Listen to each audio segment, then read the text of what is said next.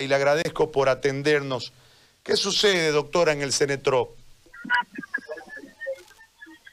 Hola, buenas, buenas tardes. Hola, doctora, ¿cómo le va? ¿Cómo está? Buenas tardes. Hacerles, hacerles conocer, bueno, al, a todo el público presente y al pueblo cruceño de que Cenetrop siempre se ha encontrado en emergencia desde que exigimos a la señora ministra de que nos dote de equipamiento para cumplir con todo el pueblo cruceño con todas las pruebas de COVID. ¿Qué, ¿Cuál es la falencia ahorita? ¿La misma de la anterior protesta?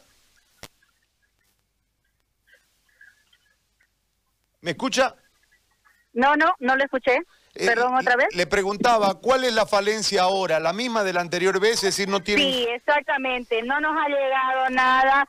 Eh, personas de buena voluntad, eh, bueno, se conmovieron de ver las deficiencias que tenemos como institución pública dependiente del ministerio y nos han eh, nos han traído este eh, freezer que necesitábamos para guardar las muestras eh, y solamente tenemos eso, ¿no? Se sigue trabajando con la capacidad que podemos, pero no podemos cumplir con todas las pruebas por nada más que no tenemos más equipo.